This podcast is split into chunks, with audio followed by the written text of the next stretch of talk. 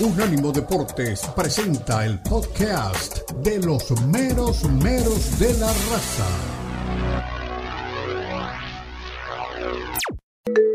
Expresa tu pasión por el fútbol, charla, discute y pregunta a tus amigos de los meros de la raza. Llama ya al 305-600-0966. 305-600-0966. Opina desde cualquier parte del mundo vía WhatsApp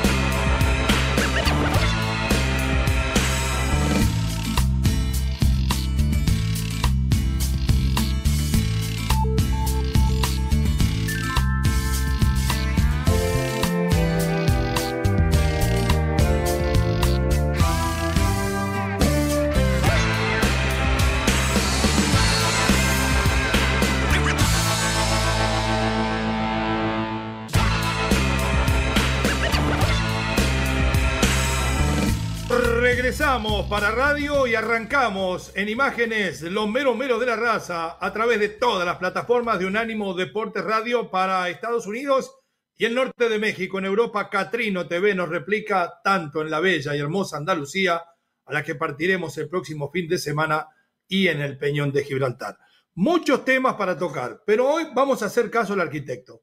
Hay demasiada, demasiada comida en el plato y de la buena, mucha fruta servida, y no vamos a ir con titulares el, el Barça Gate, las tonterías que dijo el, el expresidente del equipo catalán de Messi, eh, todo lo que puede llegar a pasar en el superclásico español, definiendo la supercopa de ese país, porque hoy el tema sigue siendo, y más que nunca, el nuevo técnico de la selección mexicana. Algunos por ahí, y nosotros no nos hemos hecho eco de eso por más que haya amistad, dicen que hay montada una campaña para que Miguel Ernesto Herrera llegue por la puerta grande que todas las principales cadenas, menos la nuestra, lo han llevado a sus espacios para que se ofrezca, para que demuestre, para que diga y presente su plan de trabajo, que según Miguelito es muy diferente a la otra vez, porque cuando llegó la otra vez llegó de bomberazo. Hoy dice tener los pelos de la burra en la mano Miguel Herrera. Pero no solamente Miguel Herrera dice eso. En una entrevista que entregó, creo que fue para TUDN, le pega todo lo que se mueve habla de los demás candidatos a dirigir la selección. Por ejemplo, dice Almada, y Almada salió campeón recién ahora, después de dos fracasos en el fútbol mexicano, y ya levanta la mano para dirigir al Tri. Jimmy Lozano, por favor, señores, dijo Miguel. Jimmy recién dirigió a la sub-23 en un campeonato que es cada vez más juvenil y menos olímpico, y en la liga no ha demostrado nada. El uno soy yo, soy el único que tiene un plan. Y esto realmente trajo a colación de un lado y del otro, porque cuando de Miguel Herrera se trata, la indiferencia es una palabra que sobra. Están los que lo aman y los que lo odian. Tenemos que determinar cuáles son los más y hablamos futbolísticamente hablando, aunque algunos también desde el punto de vista personal. La otra novedad que ya dimos eh, en nuestros programas de martes y jueves en Catrino TV del Estrecho fue que se perpetúa en el poder John de Luisa y llegamos a la conclusión de que se quedó al trono, en el trono porque México quiere de alguna manera conservar lo que es supuesto en la FIFA. Daniel Forni me va a decir cuándo tenemos eh, a Miguel Herrera para soltarlo al aire, pero presento a mi querido Mar Orlando Salazar, a mi queridísimo Eduardo Lalo Leal y les pregunto, ¿esta campaña de Miguel Herrera para llegar a la selección ya no se torna demasiado pesada? Bienvenido, ¿cómo les va? Sí, claro, tiene toda la razón, es fastidiosa pero me parece que le hace falta a Miguel un poquito de diplomacia, porque, y claro, tendrá cada uno, cada quien, la forma de matar sus pulgas y de entregar declaraciones y reaccionar a su estilo. Y en el caso de Miguel Herrera sí que lo tiene. Por eso se ha ganado eh, la antipatía de mucha gente, por eso tiene tantas contradicciones, por eso tiene tantos detractores, por esa misma razón, porque Miguel no tiene pelos en la lengua. Pero yo diría que tendría que tener un poquito más de corte diplomático, porque para hablar bien Miguel de él no necesita opacar a los demás. Yo creo que Miguel tiene todas las consideraciones y tiene todas las razones para ser el técnico de la Selección Nacional de México. ¿Por qué lo digo? Por la experiencia, por su conocimiento, por su manejo, por la forma como condujo ya una selección de, de, México y sobre todo por lo que fue aquella que se vivió en el Mundial de Brasil 2014, donde fue positivo para él y para todo el grupo. Entonces hubo química, hubo buena, buena relación con los jugadores, cosa que a Miguel siempre le ha costado un poquito. Si no recordamos lo que recientemente sucedió con algunos jugadores de Tigres, entre ellos Guiñá. Pero para no desviarnos del tema, yo creo que Miguel eh, es el candidato número uno, no solamente por el simple hecho de ser mexicano, sino también por su conocimiento, por su capacidad. Yo diría que Miguel tendría que guardarse un poquito más los comentarios en contra de algunos otros técnicos que sí podrían estar aspirando, pero yo creo, por ejemplo, en el caso de Almada, Almada yo creo que tiene en, el corazón bien metido entre su, entre su pensamiento y en, su, en sus entretelas el dirigir a su selección, al dirigir a su selección de su país, la selección de Uruguay. Si mañana mismo llaman a, Almada de Uruguay, corriendo se va y tiene todos los méritos para hacerlo en la selección charrúa. Así que Miguel, que se dedique a pensar solamente en él, porque tiene ganado ya el cielo para dirigir justamente a la selección mexicana. El caso de Armada, difícil resistirse a una selección cuatro veces campeón del mundo, quince veces campeón de América. Pero el tema es la selección mexicana. Vamos a escuchar las palabras de Miguel Herrera y el análisis de las mismas después en la voz de nuestro queridísimo Lalo Leal. Adelante. Mira, es obvio que cuando alguien sale campeón, luego, se candidatean. Almada luego, levantó la mano, otra vez está dirigiendo Pachuca y a mí se me hace un poco respetuoso porque es decir, güey, yo, yo, quiero estar en la selección cuando estaba con Pachuca. Eh, y no es que haya hecho malas cosas, salió mal de, Santos, llegó a una final, pero la perdió y salió mal. Luego viene a Pachuca, si bien las cosas, gana, gana una final eh, muy bien, su equipo muy sólido, muy fuerte, levanta las, manos, no está mal, conoce el fútbol mexicano. Eh, habría que preguntarle a varios futbolistas qué pasa con él. Muchos no se expresan muy bien de Guillermo no sé por qué, pero al final de cuentas te, te muchachos que te tocó dirigir y no están muy a gustos, pero, pero le hacen caso. Algo debe tener porque el equipo convence al jugador. El Jimmy hace un gran trabajo en, la selección olímpica, sin duda alguna. Eh, Jimmy tiene que crecer en la competencia de primera división porque ya lo hizo, ya apareció dos veces y ahí va. me parece que no lo hizo tan mal en Necaxa, no sé por qué vino la, la ruptura, de repente pasa lo mismo que a mí, de repente le dieron las gracias. Pero al final de cuentas él tiene que demostrar que está con capacidad para poder levantar la mano eh, en sus proyectos de primera división. Eh, Diego Coca hace dos torneos muy buenos, queda campeón, y el tercer torneo es el último lugar y nadie dijo nada. Entonces en el fútbol se nos olvida muy rápido las cosas que pasan y ya levantan la mano y todo, y está bien. Yo sigo insistiendo, son dos extranjeros que han trabajado en México uno jugó en México y otro y, se fue a otro lado, le fue bien, le fue mal, estuvo en, Bueno, hasta ahí nomás las palabras de Miguel. Va muy bien. Aplastó a eh, Diego Coca, aplastó a Almada, eh, le tiró en su momento también a Jimmy, diciendo de que solamente había dirigido la sub-23. Mi queridísimo Eduardo Lalo Leal, conclusiones de estas palabras de Miguel Herrera y antes le aclaro a la audiencia.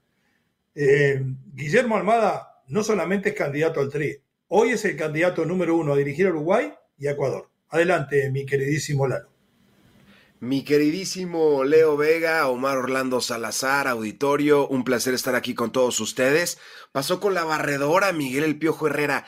Para llegar a un puesto no tienes que desacreditar a los otros candidatos. No, no, puedes llegar con tus méritos, puedes llegar con tus logros, puedes llegar con tus ideas, con tus ideales, con todo lo que tú representas como entrenador. Eres un entrenador que ha ganado en el fútbol mexicano, que no hizo un mal papel en la Copa del Mundo, que te quedaste a un gol por Snyder, por Robin, te quedaste muy cerquita de avanzar a la siguiente ronda, pero no tienes que desacreditar a Diego Coca. Diego Coca hizo bicampeón al Atlas. No, ah, en el último torneo se fue penúltimo. Sí, sí, obviamente, todo lo que sube tiene que bajar y nosotros lo sabemos muy bien, todo lo que sube baja, a no ser de que ahí metas algo algún medicamento o algo. Pero el tema con, con Diego Coca es de que es un entrenador capaz. No sé si Tigres lo deje salir. Creo que al firmar con Tigres firmó su sentencia. Por algo Luis Chávez rechazó a esos equipos regiomontanos y al dinero de esos equipos.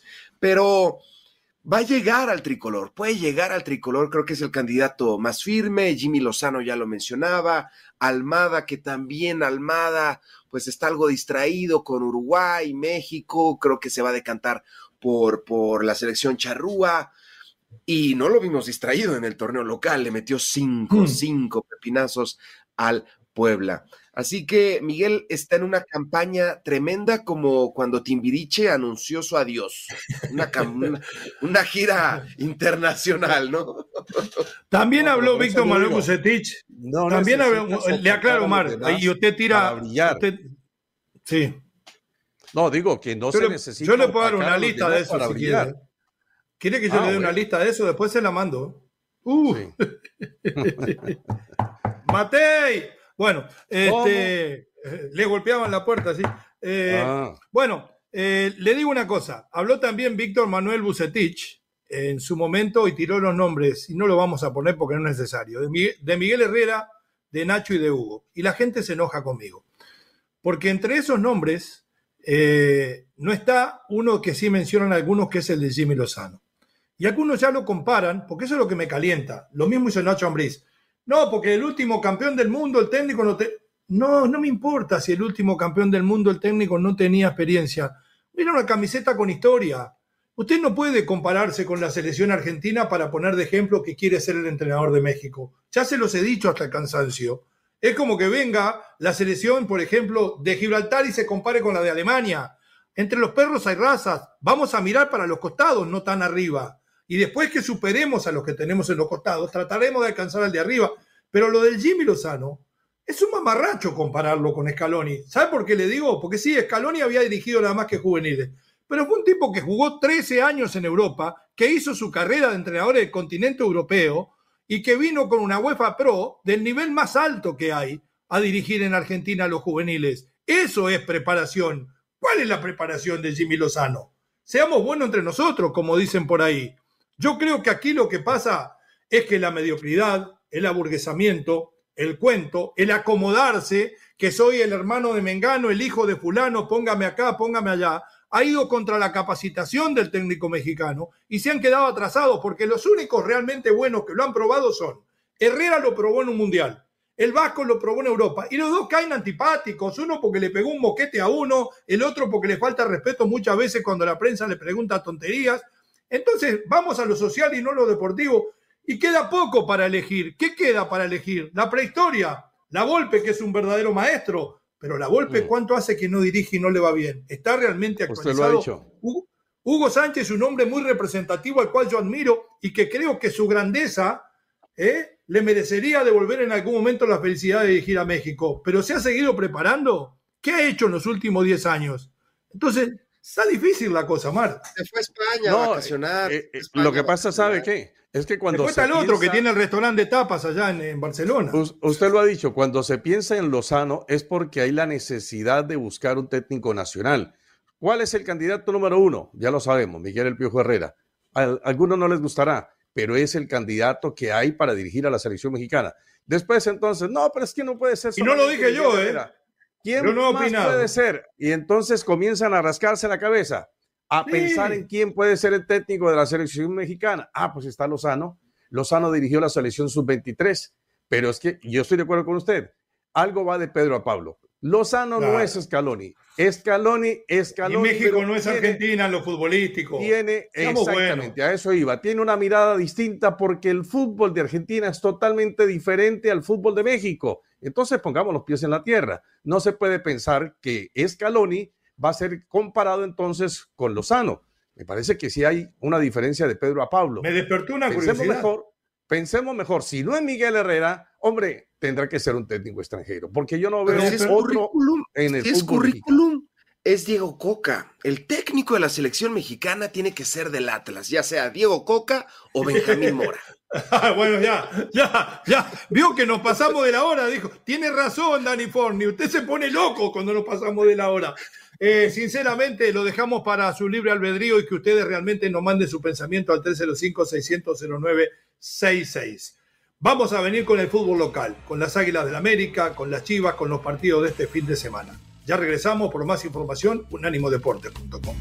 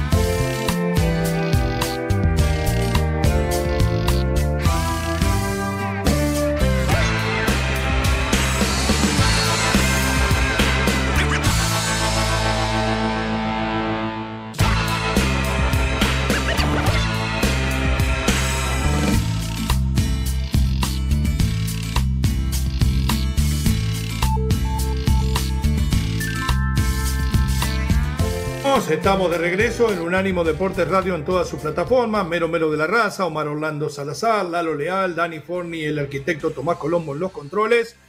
Vamos a meternos en la segunda fecha del fútbol mexicano. Una liga que amenaza desde el arranque de ser bastante cerrada, no ser la goleada de cinco goles que consiguió el Pachuca frente al Puebla en el inicio. Los demás partidos han dejado sensaciones de paridad. Después discutiremos si en pareja para abajo la liga o realmente se están parejando a nivel competitivo porque se superan algunos.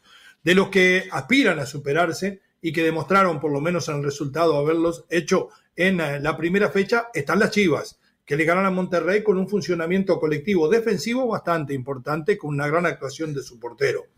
Porque la verdad que Monterrey tuvo una cantidad de situaciones que no supo capitalizar. Del otro lado, el Atlético San Luis le ganó de visita al Necaxa por tres goles a dos y hay que decirlo que así como mostró algunas sensaciones importantes en ataque con un número eh, importante de goles, el equipo que dirige Jardín, el brasileño, también recibió dos frente a una, delantera que no es nada del otro mundo como la de Necaxa. Hoy se enfrentan a las 8 de la noche del este de los Estados Unidos, más precisamente 8.05, Atlético San Luis y Guadalajara. Eh, dos horas más tarde lo hacen Puebla, que viene de ser goleado por Pachuca frente al Querétaro. Vamos a escuchar, el Querétaro que viene de empatar con América, vamos a escuchar al técnico serbio al servicio del rebaño sagrado, a ver qué piensa de este momento de su equipo y de este partido y después la opinión de nuestros compañeros sobre si el Guadalajara puede quedar solo como líder después de vencer a San Luis esta noche. Adelante.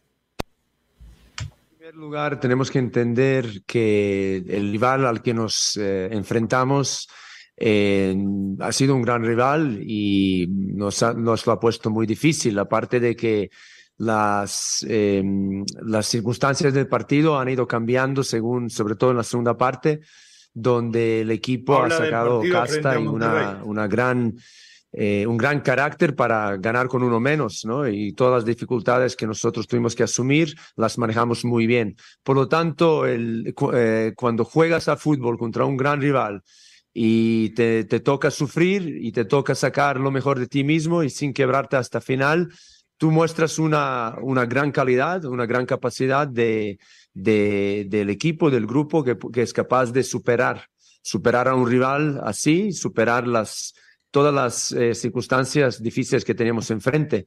Eh, a veces se juega así y para mí es una, es una forma válida.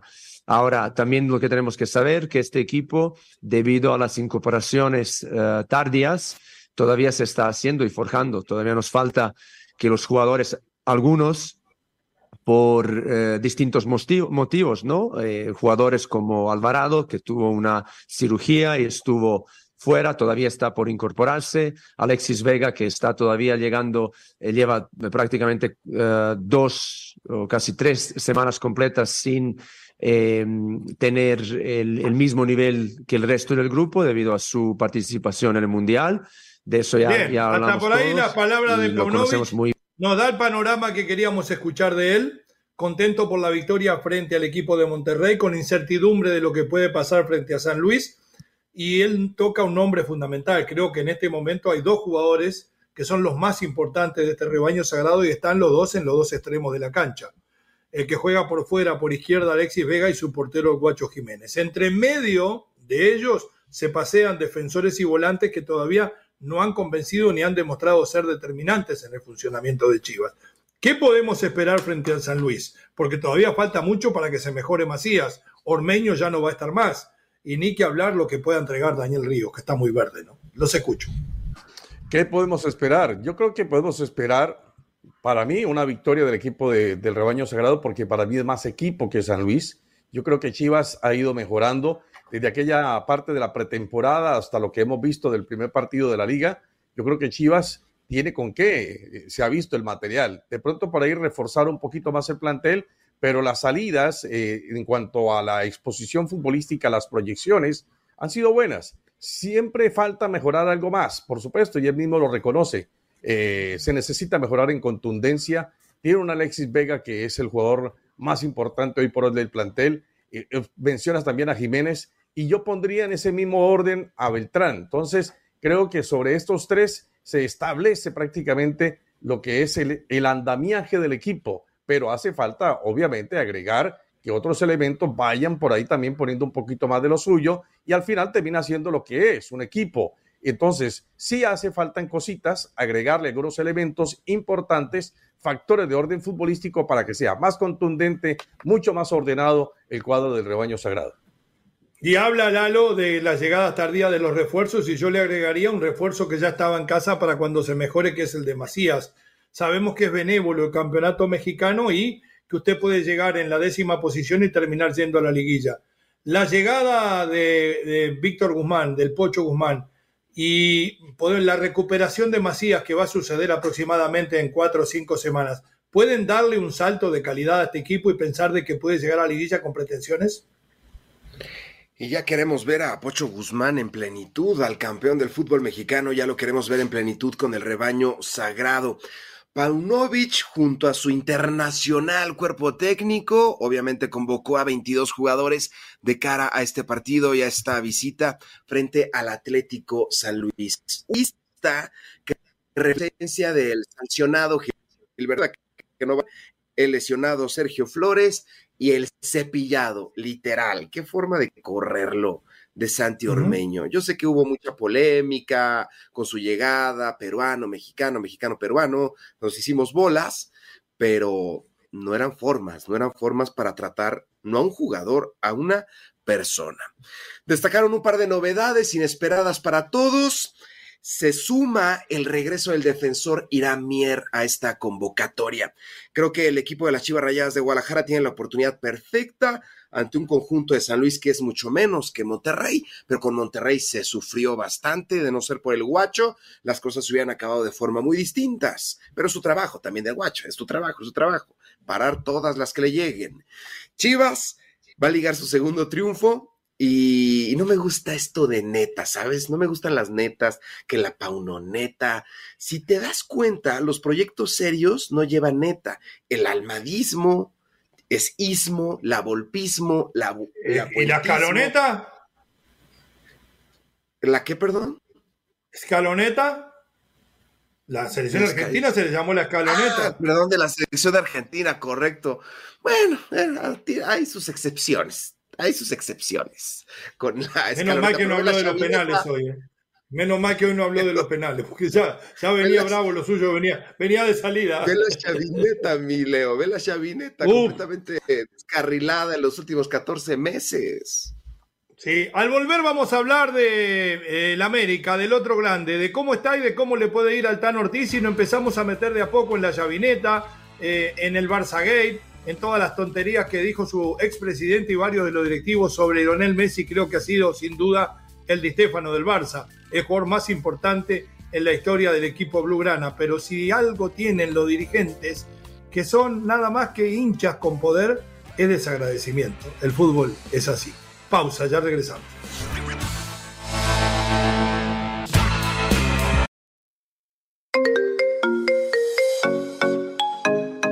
Llegó el momento de preguntar, de opinar, de participar de los meromeros de la raza.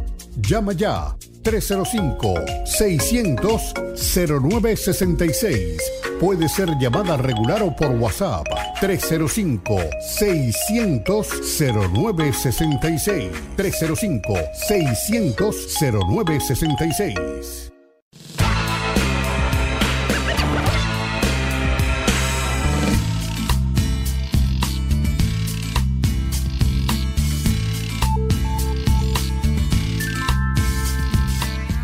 Regreso, los mero mero de la raza, con Lalo Leal, Omar Orlando Salazar. Me olvidé entre la gente que trabaja alrededor nuestro de alguien muy importante porque lo tengo en radio y sí, está con nosotros el catracho de oro, José Villalobos.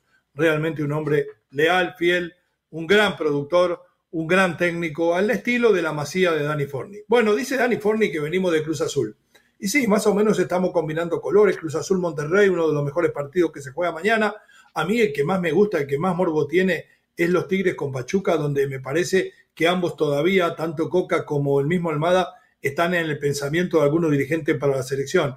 Pero entre los perros hay raza, dijo el gran David Faitelson, debuta el Toluca, primer partido en casa, en el infierno, el equipo de Nacho Ambriz, que sí, Miguel, también levanta la mano para dirigir al Tri, lo hace nada más ni nada menos que ante las Águilas del América, unas Águilas del América que dejaron muchas dudas, empatando frente al peor equipo del campeonato, por lo menos nómina, o al peor equipo del campeonato pasado, que es el Querétaro. A ver qué piensa Tiago Volpi de este partido en el infierno frente a las Águilas y después el análisis previo de nuestros compañeros. Adelante, mi querido Forni. Llegar esta temporada diante de un gran rival eh, que recientemente nos trae eh, muy buenas recordaciones. Qué portero, ¿eh? Y al mismo tiempo también nos deja muy atentos porque sabemos de la dificultad que es. Eh, es un equipo grande, es un equipo que ha jugado un fútbol muy lindo desde el torneo pasado. Entonces esperamos un partido muy complicado, pero tenemos muchas ganas de empezar bien el torneo y, bueno, sería muy especial poder empezar ganando contra un gran rival que es el América. Nos surge jugar porque la semana se nos hizo muy larga de no haber partido oficial y la cuestión del, de lo que estudiamos del América, bueno, eh, yo creo que todos vimos un partido muy bueno eh, del América. Querétaro, de la manera que se portó en la cancha también se, se dificultó mucho el juego, y, pero es, es el América, ¿no? Eh, sabemos también que Gil Alcalá hizo un gran partido, fue figura del encuentro y, y muchas veces el, el, resultado no dice lo que fue el juego, ¿no?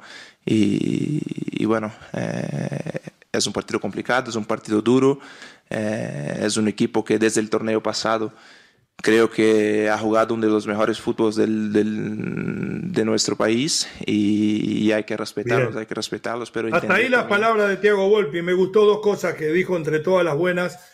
Un eh, portero muy analítico, para mí de los mejores porteros que ha pasado por el fútbol mexicano. Una pena que en vez de irse a Brasil para buscar ser parte del Mundial, no se quedó en México porque seguramente si se nacionalizaba estaba en la lista, pero bueno, de los hubiera nadie vive.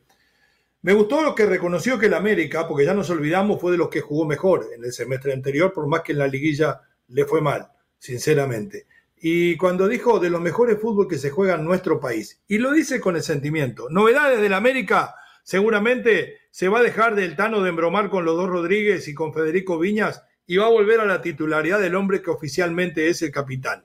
Henry Martin. Creo que el sacrificado va a ser el cabecita eh, para que el otro Rodríguez juegue en punta por izquierda. Esas las novedades. Me parece que Richard también podría ser titular por Aquino. ¿Qué partido esperamos frente al Toluca, mi querido Mar, mi querido Lalo?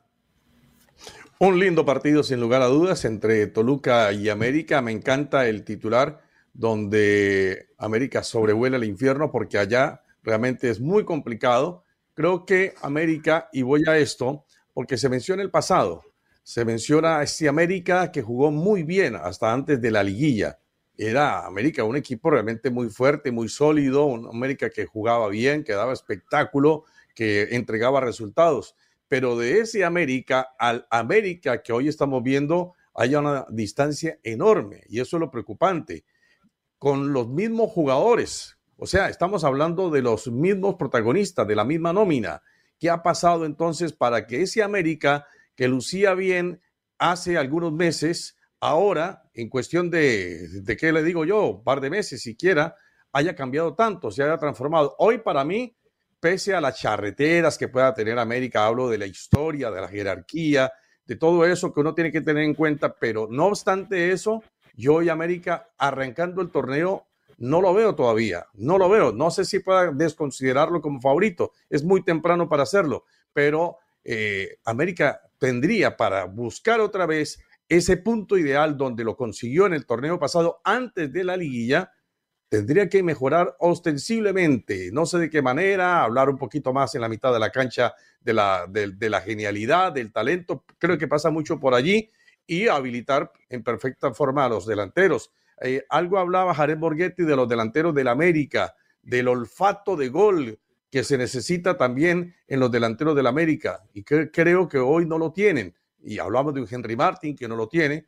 Eh, Roger Martínez, yo no sé si está o no está, me podría confirmar de pronto por allí el arquitecto. Roger va de salida y ya sabe que se va. ¿eh? Sí, sí ya va para atrás y me dicen. Sí, está bien. Entonces, no, se necesita, se necesita. Ahora, sinceramente, le digo, lo decíamos en la pretemporada, lo confirmamos en el partido anterior, este América hace rato que no anda bien desde que arrancó la preparación, y si en este partido de este fin de semana no saca un buen resultado, se va a confirmar la frase que le dije hace 15 días. América va a estar en crisis. Si no gana, ¿está en crisis América, Lalo? Totalmente. Después del fracaso en el anterior torneo, eliminado Luca, América está obligado a ganar sí o sí. Si no gana, prácticamente ya los días los tendrá contados el entrenador Tano Ortiz. Existen muchas dudas del entrenador. Lo hemos visto muy presionado, lo hemos visto muy nervioso, existen dudas para este partido. Álvaro Fidalgo se golpeó el lunes y seguramente no va a estar en dicho encuentro frente al conjunto del Estado de México es la oportunidad perfecta para el americano. Busca revancha, porque no se busca revancha en torneo regular, tiene que ser en liguilla, pero sí dar un golpe de timón, porque el empate frente a Querétaro cayó como derrota y cayó como balde de agua fría en Cuapa, ¿eh? La gente terminó abucheando al equipo al terminar el partido y con esto nos percatamos de que va a existir mucha presión, va a ser el banquillo más caliente del fútbol mexicano el más caliente, el de las Águilas de la América. Seguramente ya están pensando en un plan B, por supuesto que sí. Así son las grandes empresas, ¿no? Piensan en algo. esa, esa empresa tiene un plan A para la selección que es el mismo plan B para la América. Mire lo que le digo. Pero bueno, ya le digo, América no gana, el lunes tendremos a, la, a la prensa preguntándole al Tan Ortiz qué le parece lo que dicen las redes sociales y Ortiz seguramente atacando el arbitraje prepárese, se viene crisis en América. Pausa 305-600-0966. Al volver de la misma, la voz de la raza.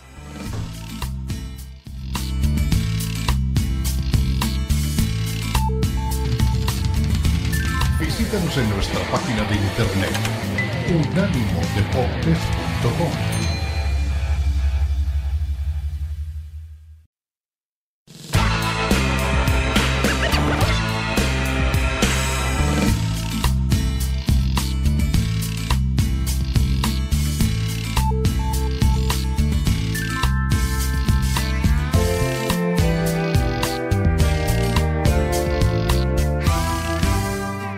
para el cierre de la segunda hora de los meros meros de la raza en Unánimo Deportes Radio. A la derecha de su pantalla, ahí tiene el código que Jané nos lleva las 24 horas del día con usted. Vamos a un momento importante para la audiencia. Fala Povo, primero algún mensajito de audio y después la lectura de la diáfana voz de la L'Oreal de todos sus mensajes. Adelante, Forni, por favor.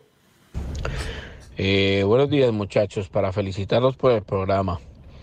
Pero también les quiero comentar lo siguiente, hombre. A veces y es muy humano, se les van las luces a ustedes con los comentarios. Eso de que Luis Enrique puede ir a la selección de Brasil es... Claro, te hablan. Para no ofenderlos, es un absurdo. E, eso jamás sucederá. En dejada, un tipo que hizo el ridículo en el Mundial reciente jamás podrá ser director técnico de la mejor selección del mundo. Otro, que Brasil no ha tenido técnicos acorde a, su fútbol y cómo ha salido cinco veces campeón. No, no. Eh, lo que estamos diciendo es que Brasil no tuvo técnicos que triunfaran en Europa, pero no con la selección. Prendan la luz, jóvenes, prendan la luz. Bien, y usted lávese los oídos, por favor. No sea tan menso, lávese los oídos, mire lo que le digo. Aquí lo que dijimos fue que no ha tenido Brasil técnicos triunfando en Europa. Vanderlei Luxemburgo hizo el ridículo cuando estuvo en, el Real Madrid. Y no sé cuántos más habrán pasado por ahí. Que sí en su país andan bien y que en su selección también. Le estoy diciendo que no en Europa. Siga, Lalo, por favor, ya me calentaron. No, no se caliente, plancha, tranquilo, tranquilo. ¿Eh? A veces me pasa. Hay que, hay que calentarse porque es viernes, pero hay que calentarse. hace frío, que hace frío. Hay que. Y apareció el Einstein de los comentarios. Mire, mire, mire. Hay que hacerle un lugar acá para que venga con micrófono. Sí, sí, sí. Nuestra querida. ¿Por qué no nos Mire que habla en dejada este muchacho. Qué bárbaro. Según la publicación, el principal candidato a México es Jimmy Lozano, seguido de Rafa Márquez y la tercera opción es Miguel Herrera, con todo y su gira que está haciendo en los medios, mi querido. ¿Cuál publicación es, Lalo? ¿Me puede decir usted? Una publicación de medio tiempo, mediotiempo.com, que manejaba a estos tres candidatos que incluso ponen a Coca entre los candidatos. No, no, no, mentira, usted está acomodando a Coca. No, pero, pero yo sí le quiero decir con relación a Rafa Márquez, lo apreciamos muchísimo, es un hombre que le ha dado renombre a México. Ese puede ser el Scaloni, ¿eh? ¿Cómo? Ese sí se graduó en Europa. Ese se formó en Europa, mire lo que le digo, ¿eh? Pero está todavía, como decimos en algunas partes, todavía bichi. O sea, está, verde, Está verde. Bueno, dice Jekin además que la prensa postula Herrera para obtener entrevistas. ¿Será la gente que lo está entrevistando? Nosotros no nos hemos sumado a la campaña por más que hay una amistad, no nos prestamos para esas cosas. Tenemos eh, dignidad, señor Jekin, aunque usted lo dude a veces. Adelante. Moni Reyes, nuestra catedrática, maestra, nos escribe y nos dice, muy lindo día mis meros meros, les deseo un bonito fin de semana.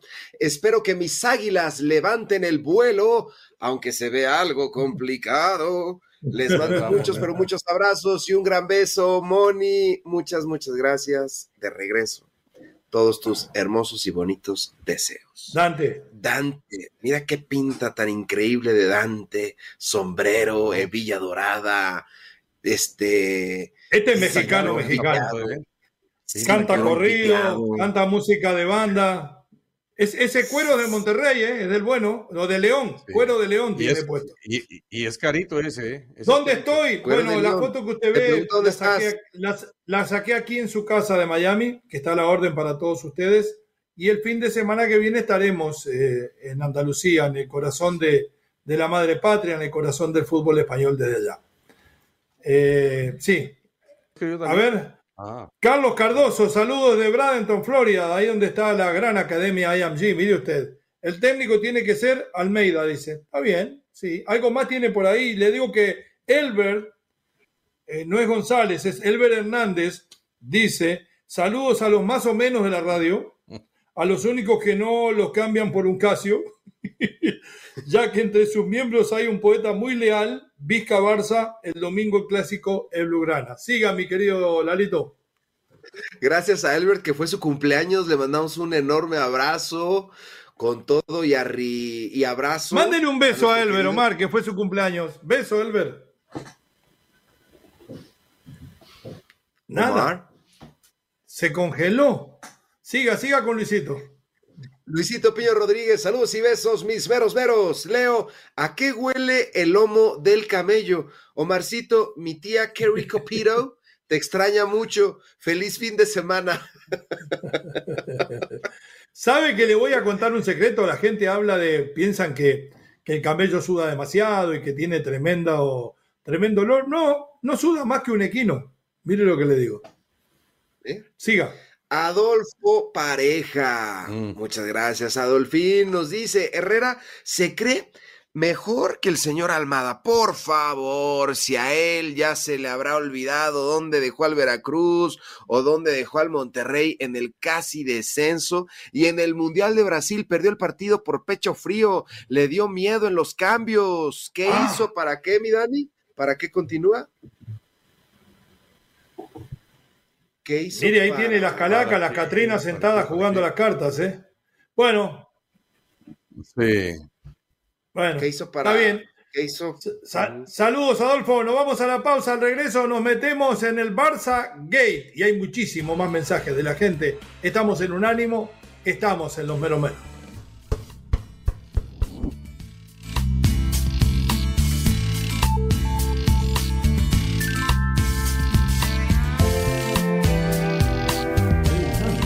Deportes Radio.